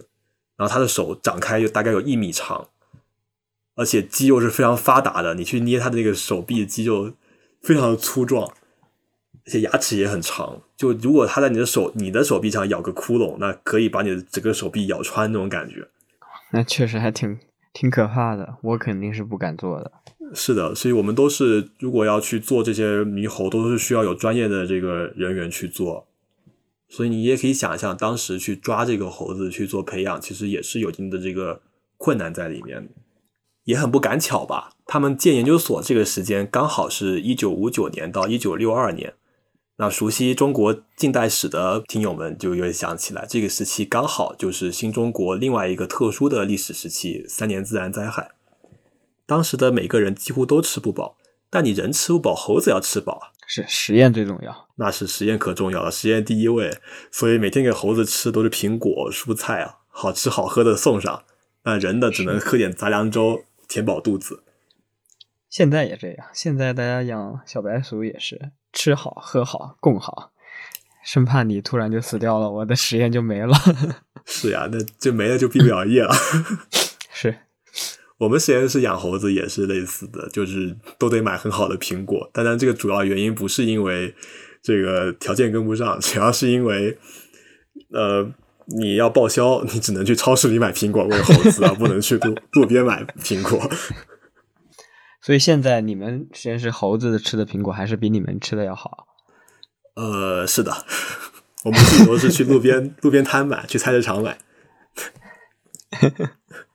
过了半个世纪，猴子的地位还是这么高。那么除此之外，其实还可以再讲两个小故事，就可以理解当时这个三年自然灾害以及他们。对研究所建立以及研究所的这个偏远的这样的一个情况，就当时研究所的好多技术人员都是从北京或者从昆明市区的医院调过来的，所以大家其实陆陆续续一个个几个人几个人这样过来的。那过来第一件事并不是说能很轻易到研究所，第一件事是要爬山。他们往往一般可能早上到山脚，那么他花一整天的时间穿过树林、翻山越岭，然后找这个花红洞在哪里。等他找差不多，一般就是下午跟晚上的时间了。那么到了晚上，大家就吃饭嘛。那新来的同事在餐桌上吃饭，吃一半，突然听见“哇”的一声，大家全跑了。那是为什么呢？那是因为厨房的厨师说今天给大家多加一勺野菜。对，在在那种我觉得在那种爬完一天山、极度饿的情况下，一勺野菜，那是多么的美味啊！而且不只是爬完山极度饿，是因为那会儿大家每个人都吃不饱。就不只是爬山的，你你不爬山的能有一勺野菜吃，那也是能给自己肚子再多撑一会儿的这个机会。哦，也是，确实是那个特殊年代的特殊情况了。而且还有一个故事就是讲，那你饿的没办法，那只能自己去外面找吃的嘛。所以周末的时候，顾方舟跟他的同事就会一起去市区里面，就挎上个兜就去市区找吃的。但市区往往也找不到，因为大家都都都没吃的。那所以那回来的路上就在山里的。找那发现路边呢种的一个野生的菌子，那发现当地的居民也会去摘这个菌子吃，所以他们也就想，那我们也可以试试，所以就摘了一堆回去，然后大家就炒炒着吃，然后炒大家每个人分半碗，吃完之后全部人都开始上吐下泻拉肚子，这就是典型的外地人在云南呀。如果放到现在，他们都能上民生新闻了。这这也是很没有办法的事情，因为要不是饿得慌了，那也不会去找这种自己不熟悉的东西吃呀。那研究所在不断建设的这个过程当中，你的疫苗就刚刚讲，一九六零年在北京也开展了这个疫苗的这个临床初步实验，也基本完成了，所以马上就要在昆明投入大规模的生产。那么在昆明开展生产的，除了顾方舟，还有三位技术骨干。也就是两年前跟顾方舟一起去苏联考察的文仲全、董德祥、蒋劲武。那么顾方舟主要是做这个整个整体生产的一个统筹，而这三位就主要负责三个重要的环节，包括细胞培养、病毒培养，还有疫苗检定这三个环节。就这时候，顾方舟已经是相当于一个老板、一个领导的身份了，有点这种感觉。但其实。刚刚也讲了，就是研究所的技术人员其实也还都不是很成熟，基本上大家过来你都要先学这个不同的技术操作，所以其实顾方舟还是要亲自去教再怎么去做这样的一些技术操作的。当然，这三个步骤刚刚这样一提，里面具体的这个环节我们就不太细讲，要不然太专业了，大家听的比较累，所以可能就举几个例子来可以理解一下当时生产的这个条件是多么的艰难。就打个比方，就比如说。呃，要做细胞培养，那么刚刚讲要用猴子的肾脏去做这个肾脏猴肾细胞的一个消化。那你取出来这个猴子的肾脏，它是个组织嘛？你要给它先剪碎，然后把它消化成一个细胞，然后去做培养。那你要消化细胞，就需要一种叫胰酶的这样的一个成分。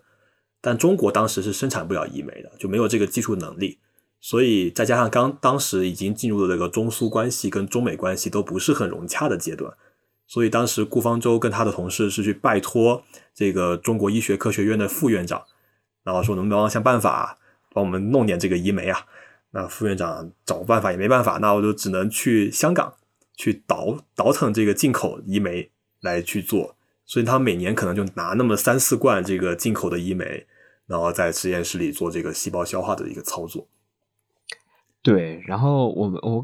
我们可能这儿就稍微给大家科普一下这个移酶啊，就是像刚刚奶叔说的，如果你把猴子的肾脏拿出来，它是一大团，因为肾脏是一个器官嘛，然后它所有细胞就是以特定的方式连接在一起。那这个移酶呢，就是可以消化蛋白质，就可以把这个细胞和细胞之间的连接去消化掉。这样的话，细胞就会变成单个单个的，这样我们就可以把这些细胞放到专门培养细胞的这个培养器皿里面，这样就能够大规模的去培养这些细胞了。那刚好说到细胞培养，那么下一步就是你要准备好细胞的营养物质，也就是细胞培养基。那么养细胞养就如果有做养细胞的，大家都知道，这里面比较关键的一个成分就是这个胎牛血清，就是因为一些天然的成分我们是没办法通过人工合成去替代的，所以我们往往需要加入这样的一个从母牛的这个胎腹里面剖出来胎牛去提它的血清，然后去辅助这个细胞生长。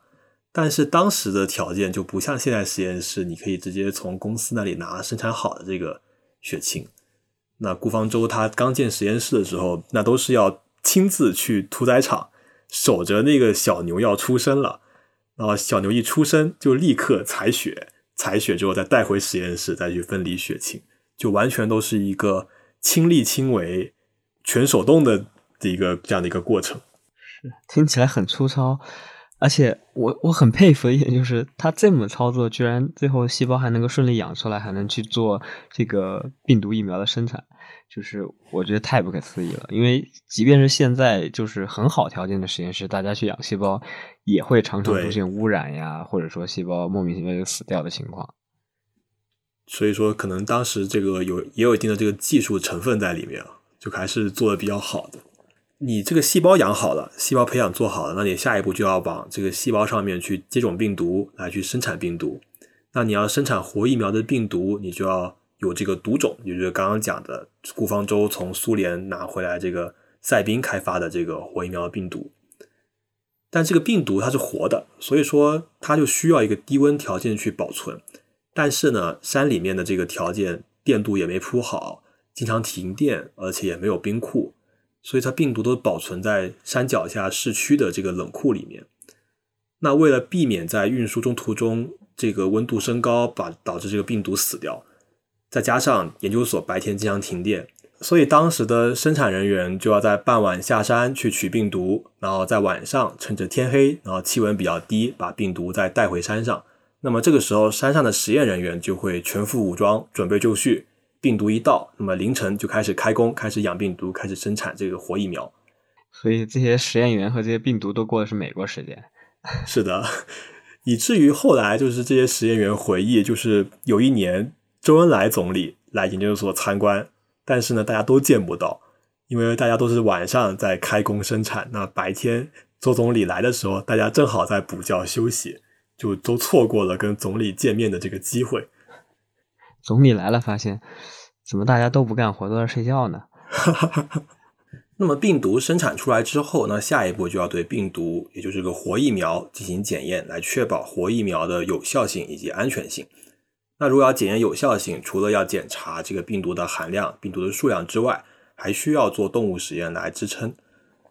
所以当时的流程主要是给猴子去打这样的一个病毒，而且因为猴子的感染率也比较低，你不能给猴子直接口服。你只能把病毒直接注射到猴子大脑里面，来看这个疫苗是否真的有效，而且还打到特定的脑区。科总可以看一下这张照片，就是后来，也就是大概这个照片是一九九七年，但是流程应该跟几十年前是类似的，就是把猴子摁在那个病床上，然后通过一些辅助仪器来给猴子去注视这个病毒。所以这个猴子其实应该是被麻醉了以后才会。这么乖的就躺在这儿哦，那应该是让这个技术人员去把病毒注射进去。毕竟你要往脑子里面打，他肯定还是要麻醉的。对，我们可能就是要再就是回顾一下脊髓灰质炎这个病毒是感染神经系统的，所以说要往大脑里面去打，这样的话这个病毒才更能够去接触这个猴子的神经系统去发挥作用，然后看这个病毒是否有效。那刚刚讲到的是有效性，那么疫苗还要考虑安全性。那其实这个安全性的隐患还是来自于猴子，因为你要用猴肾细胞去培养。那你就要确保你这个猴肾细胞上面不会带一些猴子自身带的病毒。那么猴子自带的病毒有有一种病毒叫做 SV 四零的这个病毒，它这个病毒在后来的研究中也发现它可能是跟人类的癌症的出现是有一定的关联的。对，就是感染这种病毒可能会增加人类患患上某些特定癌种的一些概率，但是具体背后的分子机制好像直到现在都没有弄得太清楚。对对，主要是假说比较多，但是确实能看到一些关联性在里面。而实际上，这个病毒的发现也是因为在美国开发活疫苗的过程中才发现有这样的一个病毒。所以说，如果他们当时检查到这个活疫苗里面混杂的这个 SV 四零病毒，也是要把这个疫苗给作废，不能用，整一批都不能用。这个应该就是质量控制中很重要的一个指标了。是的，当然这个里面的控制指标还非常多，我们这边只举了几个比较大家方便于理解的例子来简单讲一讲。所以整体来讲，从细胞培养到病毒培养，再到疫苗检定这一套流程下来，里面也是要非常多细节。而顾方舟和他的团队在一九五八年开始建设这个医学生物研究所，仅仅过了两年之后，他们就生产出了另外的五百万份正式的活疫苗。那这么看，其实比美国快上不少。两年时间，又包括建这个研究所，又包括产疫苗，很厉害了。是的，这个其实我觉得速度非常快，但你要是跟美国比，也不太好比。因为毕竟这个疫苗本身是他们研发出来的，我们只是说借它这个疫苗的毒种，然后来做生产，所以它其实从这一点上没有太好的可比性。但我们还是说它这个动作还是非常快，尤其是从建所到生产完成，而且后续也是整个生产效率是提升的非常非常快的。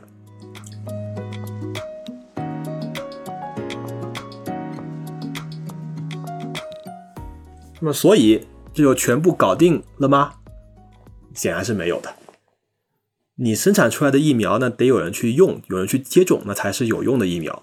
那么，经历过新冠疫情的大家，应该对这个疫苗的接种多少是知道一点的。就是你光有疫苗生产出来还远远不够，你要让大家都打上这个疫苗。比如像新冠疫情的时候，大家就会说，至少要百分之七八十的人群去接种疫苗，才能形成这样的一个免疫屏障。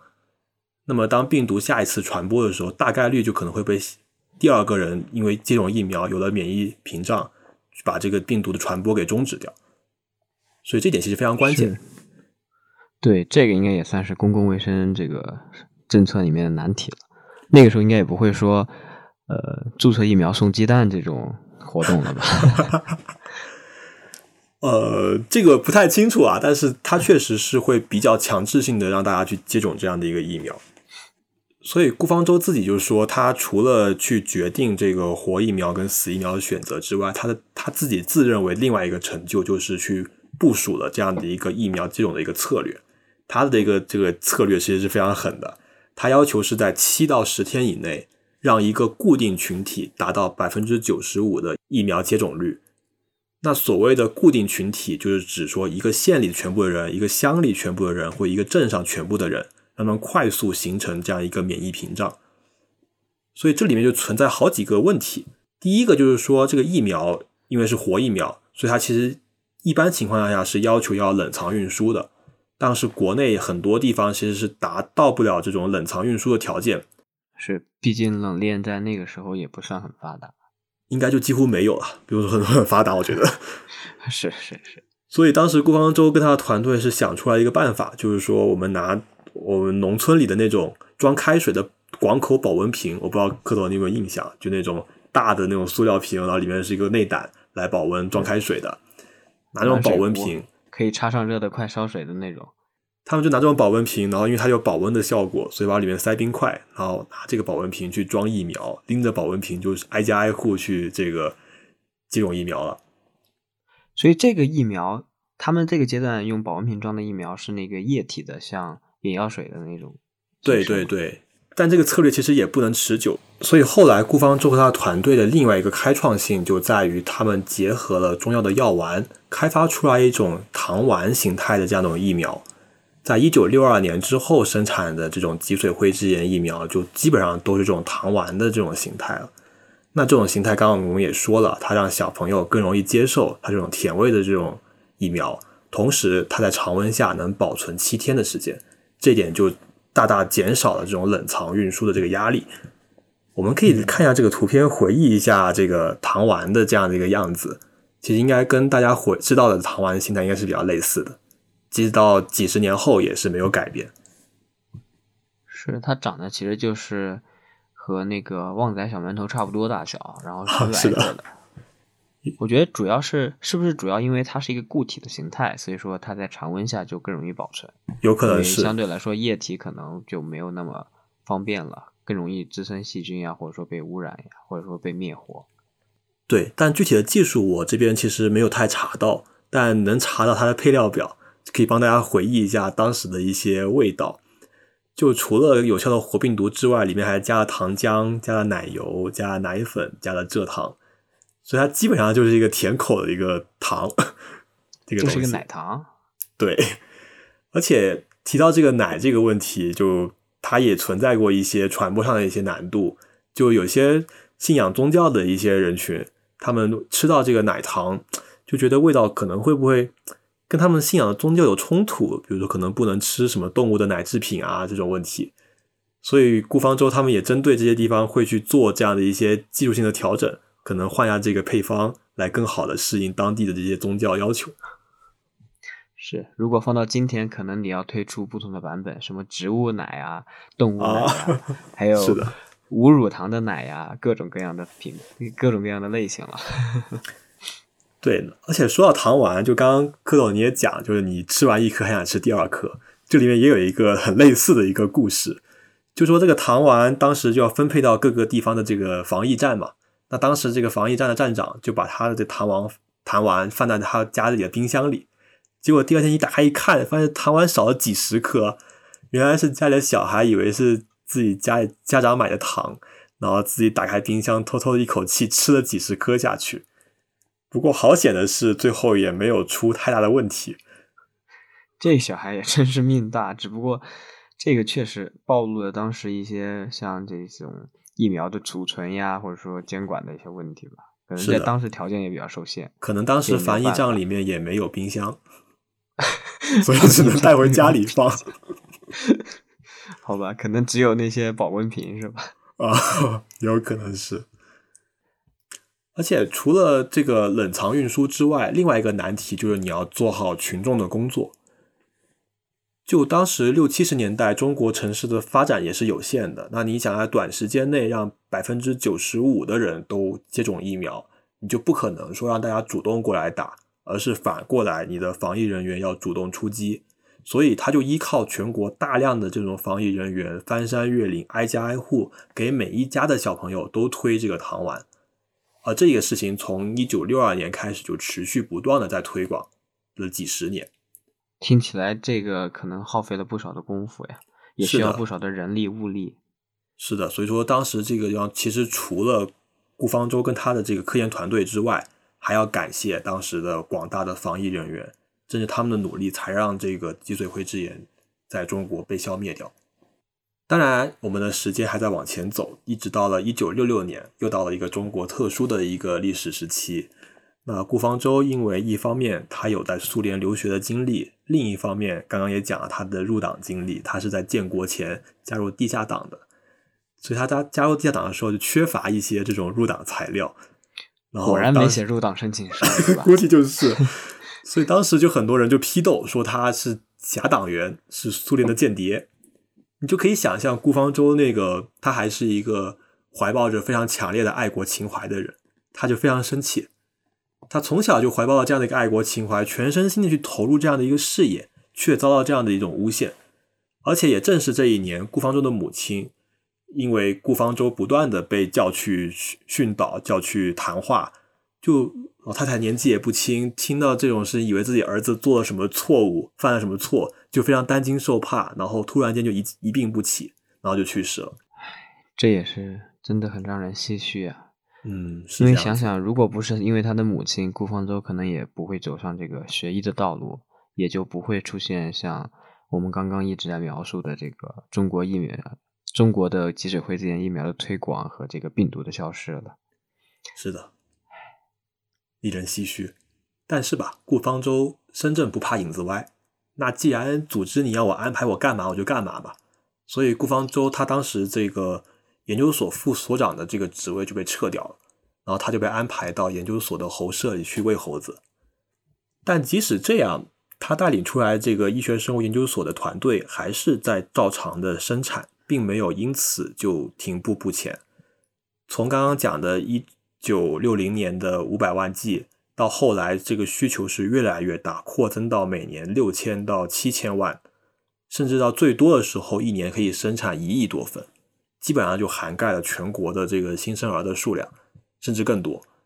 而且这个过程当中，检定的过程也在不断的完善，基本上每隔一两年就会修订整个疫苗的生产标准，使这个疫苗更加的安全有效。而说到这就有一个。非常经典的故事，就每次大家可能讲到顾方舟的这个经历，都会提到的。就是早在一九六零年刚刚开始建所、刚刚开始生产的过程当中，周恩来总理，也就刚刚讲的那个故事，周恩来总理来到研究所参观，那么当时的顾方舟就给总理介绍这个疫苗的生产的这个流程，所以他就没睡觉，他就是可以见到周总理。是的，估计应该是提前有说好啊，你要接待周总理。那当时顾方舟就跟周总理介绍了我们要消灭脊髓灰质炎这个目标。那周总理很风趣，就开一句玩笑话说：“那这么一来，你们这要是做完了，是不是就失业了呀？”顾方舟就很坚定的回答：“不会啊，这个病毒消灭了，我们还要研究其他的病，就目标是非常远大的。”是，当然后面的历史我们也可以简单的再快速过一下。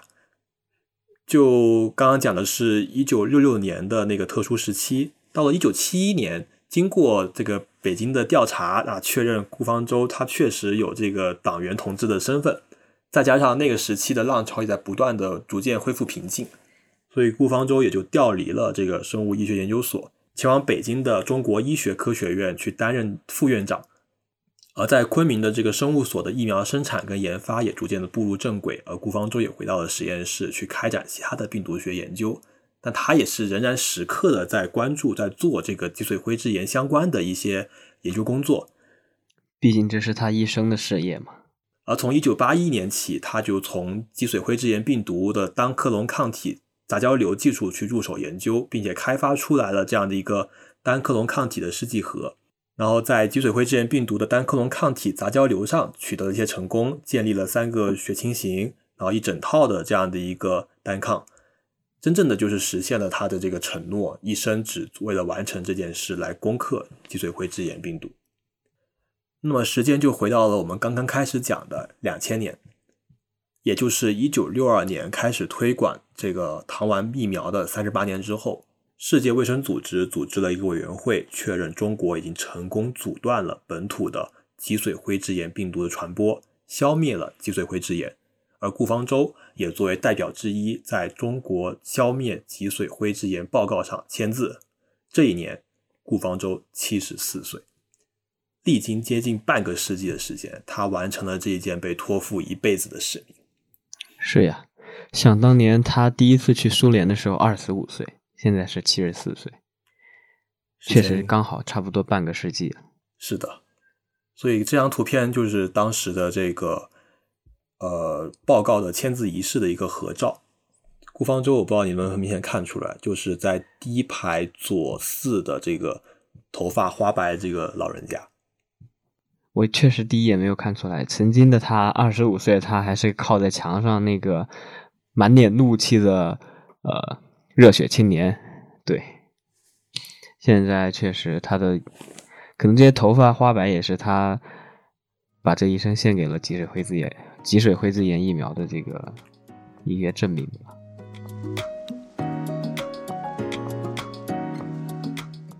所以，我们最后收个尾，就是在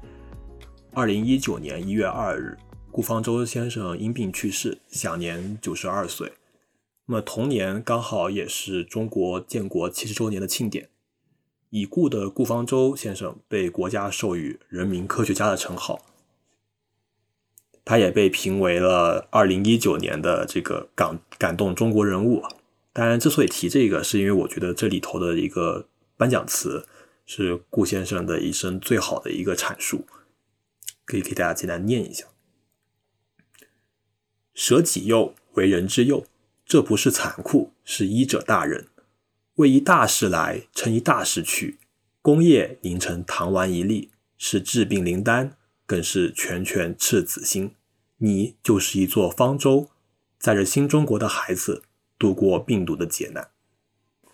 哇，他还巧妙的结合了他的名字，你就是一座方舟。是的，而且他前面第一句叫什么“舍己又为人之幼”，就是讲他那个他让他的孩子第一个去尝试疫苗。当然，里面就这个为一大事来，成一大事去，也是他一生一世的这样的一个故事的一个写照。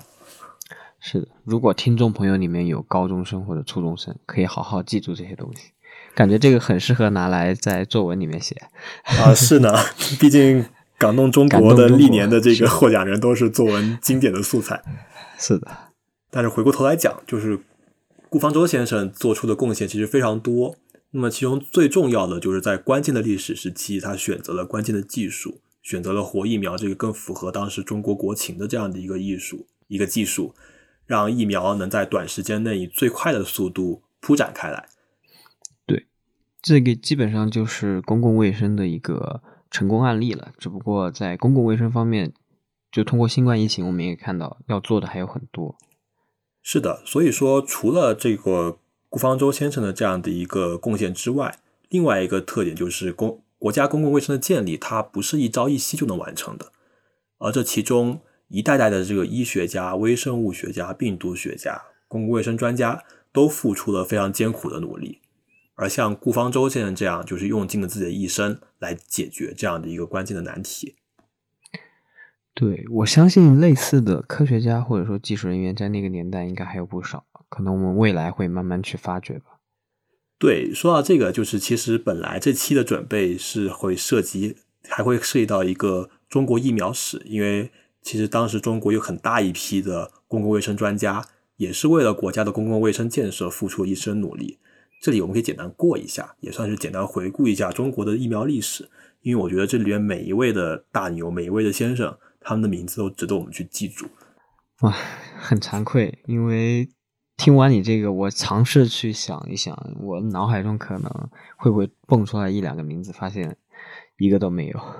嗯，我觉得这很正常，因为我在准备这一期之前，很多我也是想不到的。就简单提几位吧，一位是这个伍连德先生。其实伍连德先生应该是在最近疫情里面相对曝光率比较高的一位老先生了。他是第一位获得剑桥大学医学博士的华人，在一九一一年。那会还是清末民初的时间，他仅仅用四个月就扑灭了震惊中外的东北鼠疫，他效率非常之高，也是震惊中外的。他是中国防疫的先驱，也是目前已知最早被诺贝尔奖提名的华人。正是因为当时这个事情，好厉害！我第一次知道，原来清末的时候就有。剑桥大学医学博士了，是的，在中国 有机会，我们可以简单介绍一下清末明初的这一系列非常优秀的这种生物学家跟医学家，很厉害。这个会让我觉得有一种时空错乱的感觉。嗯，还有呢？还有其他的名字吗？有，齐长庆先生，他是中国生物制品的重要奠基人。在上个世纪的二十到三十年代，在兰州生物制药所生产出了由中国人自己研发、自己开发出来的天花疫苗跟狂犬疫苗。比如天花疫苗，一直到一九一九六一年，天花病毒在中国被消灭，都是用的齐长庆先生开发的这个天花疫苗。而狂犬疫苗一直持续到一九八零年，都是用他这一株疫苗来为中国的这个防疫事业做贡献的。呃，另外一位是这个汤非凡先生，他在抗日战争的这个艰苦的环境下，在昆明，在那种当时的农村平房里，生产出了纯度极高的这种青霉素，已经达到了世界领先的水平，并且也主持了天花疫苗的生产，并且在新中国成立之后，大力推广了天花疫苗跟卡介苗的接种，使当时的新中国的疫苗产量在建国的前三年内就翻了上百倍。而且也让中国在一九六一年就能消灭天花病毒，比全球消灭天花病毒的时间提早了十六年。感觉听起来，其实我们中国人民在这个防疫以及这个疫苗接种方面，其实一直都有很高的觉悟，不管是在新中国成立的时候，还是在当下。对，更多的还是有这样的一些科学专家，他们有很高的觉悟，来去主持推动这样的一些疫苗的生产跟疫苗的接种。此外还有很多，包括引入卡介苗的王良医生，他是在清末的时候就从国外引入这个卡介苗到国内接种的。还有开创了刚刚讲戚长庆先生在的那个兰州生物制药所的这个陈宗贤先生，还有近代中国首位牺牲在防疫第一线的科学家于树芬先生。就这每一位前辈，他们都有非常精彩而艰辛的故事。本来其实都想在这塞在这一期里面，但大家也看到这个时间，其实播客已经很长了。而且之前讲那个致幻剂那期的时候，也有听友节目下面评论说不要讲太长，讲太长会影响我们这个完播率。所以大家如果感兴趣的话，不妨就给我们点个赞、评论、转发支持一下。然后说不定在未来，我们有机会能来讲一讲这些优秀的中国科学家的故事。那么，在这些前辈的故事之后，我们中国国内如今的疫苗，尤其是我们今天重点讲的这种儿童接种疫苗，其实也是有不少的推进。我觉得这里放一张图，大家看一下会比较清楚。主要就是介绍了卡介苗、还有白百破疫苗、还有脊髓灰质炎疫苗、乙肝疫苗以及麻疹疫苗，从改革开放之后的这样的一个接种的比例的一个不断的提升的一个过程。你可以看到，大概在零八年以后，基本上所有的疫苗都能够接近百分之九十九甚至百分之一百的接种率了。是的，是一个很卓越的成绩，应该是的。那么今天就是刚出生的小朋友会接种什么疫苗呢？这个我也是简单去了解了一下，毕竟还没有这方面的经验啊。那么儿童能接种的疫苗主要包括两类，也包括其实成人接种是一样的。一类就是这种全民免费接种的一类疫苗，就建议大家都要刚出生在零到六岁甚至零到十岁这个阶段都要去打的疫苗。另外一类就是大家根据自身的情况需要的疫苗，叫二类疫苗。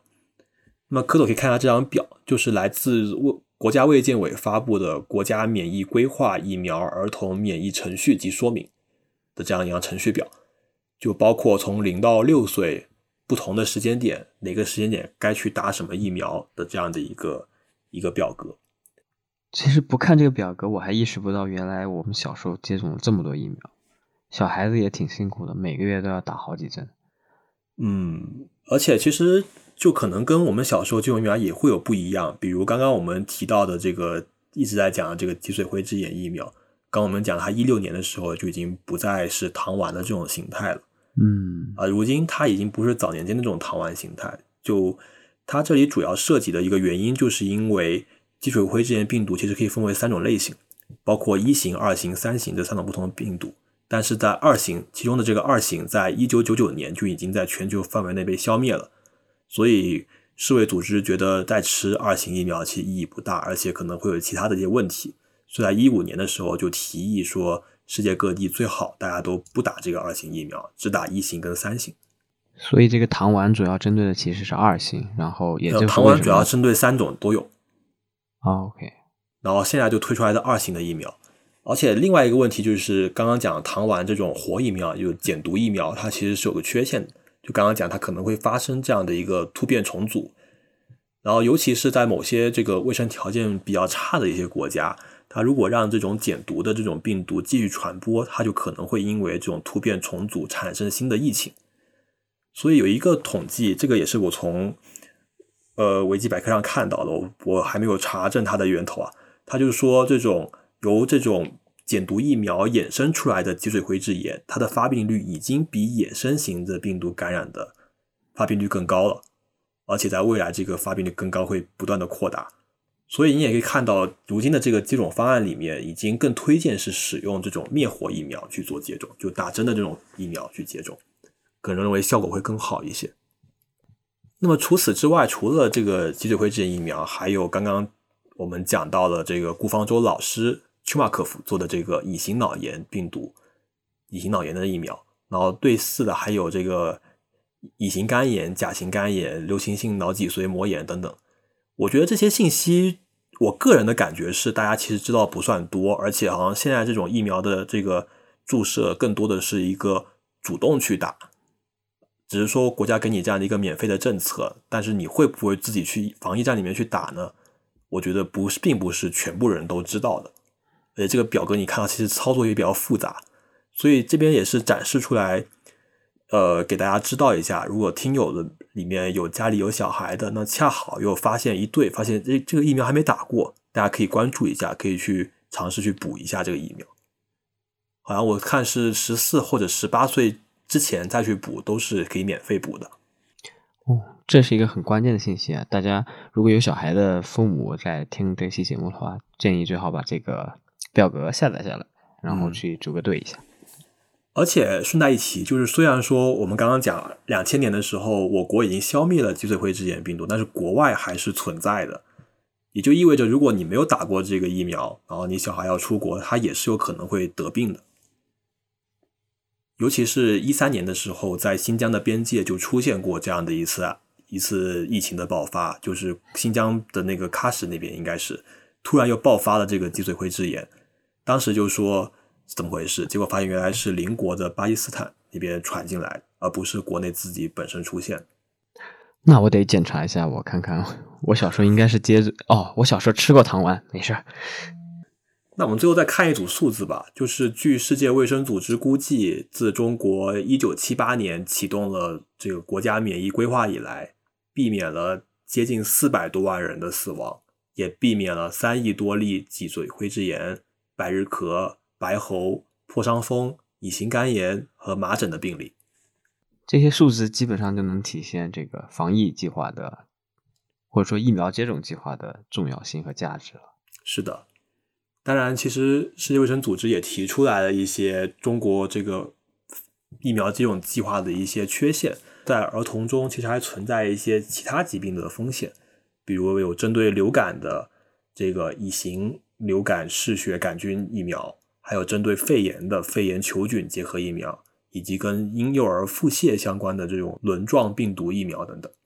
对，最近好像在新闻里面好像常常看到这个轮状的病毒疫苗。对，尤其是轮轮状病毒，对对，就跟这个腹泻相关的。而且除此之外，还有一个更大的缺口，就是我们往往会忽略的。因为刚刚我们都讲这个新生儿相关的疫苗，但是新冠的这个发生以及这几年其实 HPV 疫苗非常火，大家才意识到，其实成年人也是应该要去做疫苗接种的。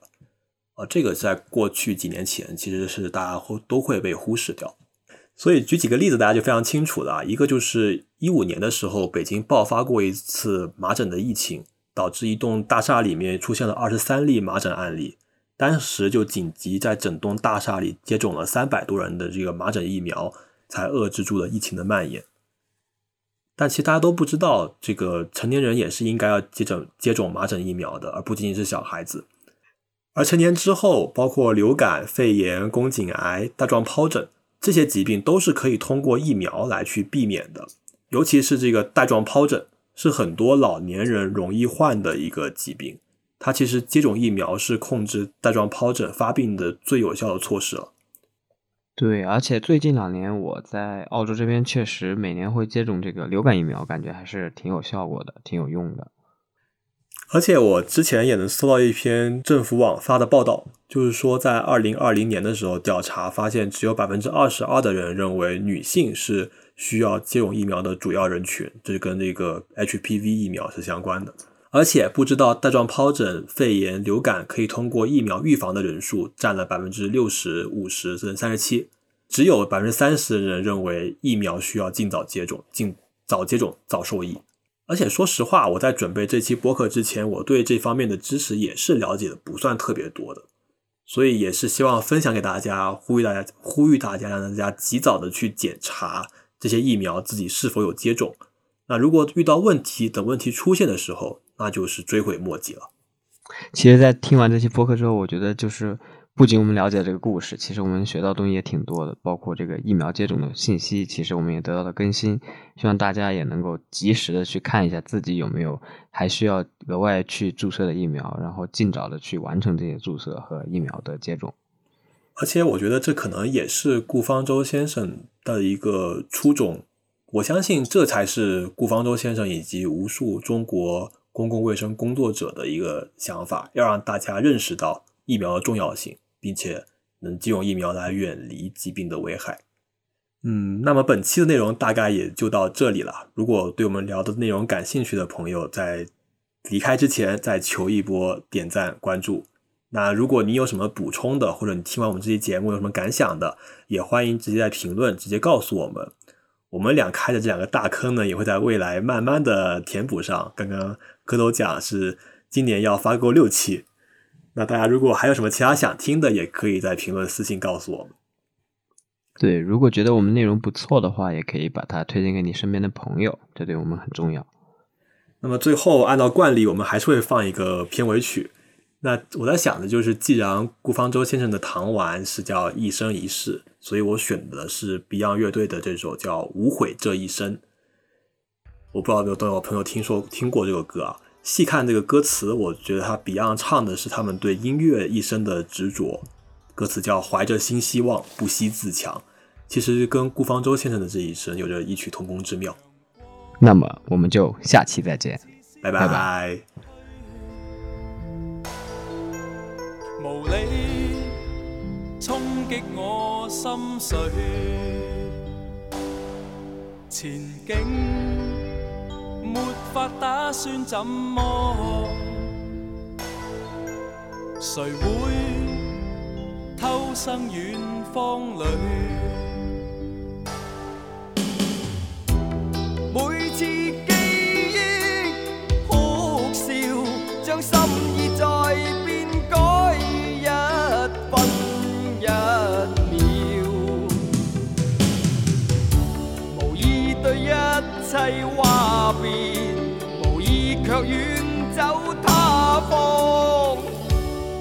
有泪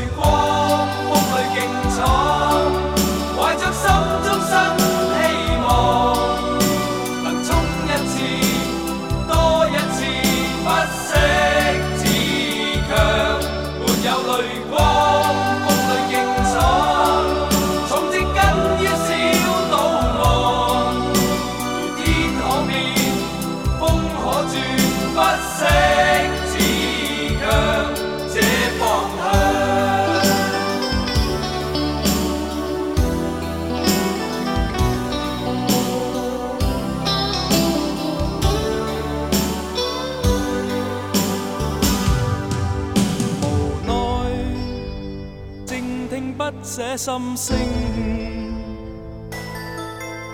和我偏偏正呼应，前方或会一生奔波，无悔这一生经过，